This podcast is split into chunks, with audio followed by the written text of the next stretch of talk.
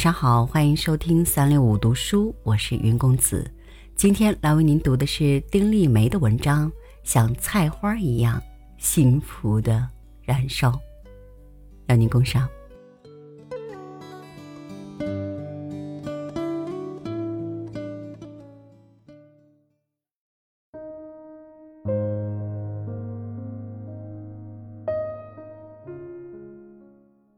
油菜花开了。不多的几棵，长在人家檐下的花池里。这是城里的油菜，绝对不是长着吃的，而是长着看的。跟他说：“菜花开了呢。”他一脸惊喜，说：“找个时间看菜花去。”这是每年我们的出行里最为隆重的一节。不知从什么时候起，城里人兴起了看菜花热，每年春天都成群结队的追到城外看菜花。一些地方的菜花因此出了名，譬如江西婺源的菜花，云南罗平的菜花。有一年秋，我对婺源做了迷，收拾行装准备去，朋友立即劝阻说：“你现在不要去啊，你等到春天再去啊。”春天有菜花可看呢，笑着问他婺源的菜花怎样的好看？他说：“一望无际的燃烧啊，就那样燃烧啊。”笑，哪里的菜花不是这样燃烧着的？所有的菜花仿佛都长了这样一颗心，热情的、率真的，一朝绽开，满腔的爱都燃成艳丽。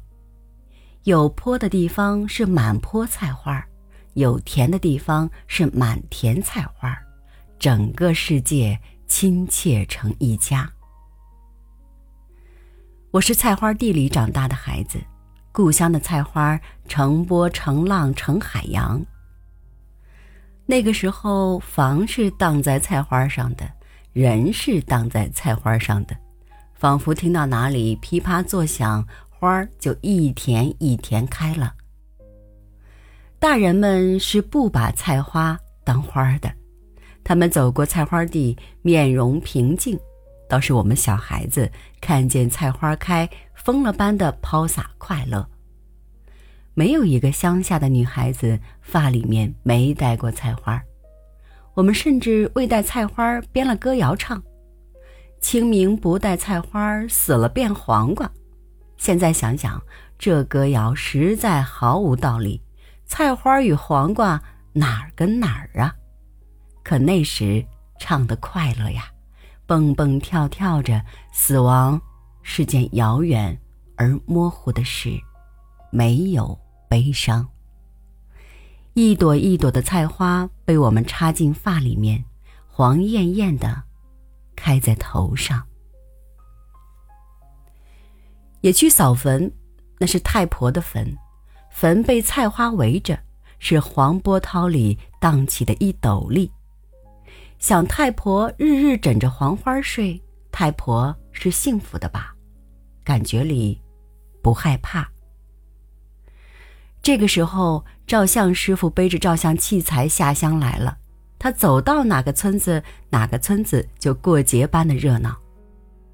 女人们的好衣服都被翻出来了，穿戴一新的等着照相。背景是天然的一片菜花黄，衬得粗眉粗眼的女人们一个个娇媚起来。男人看女人的目光就多了很多温热。我祖母是不肯我们多多拍照的，说那东西吸血呢，但她自己却忍不住也拍了一张，端坐在菜花旁。脸笑得像朵怒放的菜花。读过一首写菜花的诗，极有趣。儿童急走追黄蝶，飞入菜花无处寻。诗里调皮的孩子追逐着一只飞舞的蝴蝶，蝶儿被追进菜花丛，留下孩子盯着满地的菜花在寻找，哪一朵菜花儿？是那只蝶呢？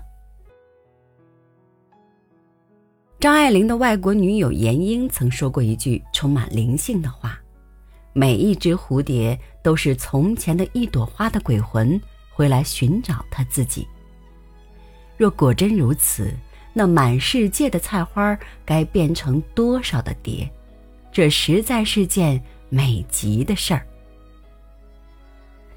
菜花开的最好的时候，我选了一个大晴天，和他一起去乡下看菜花。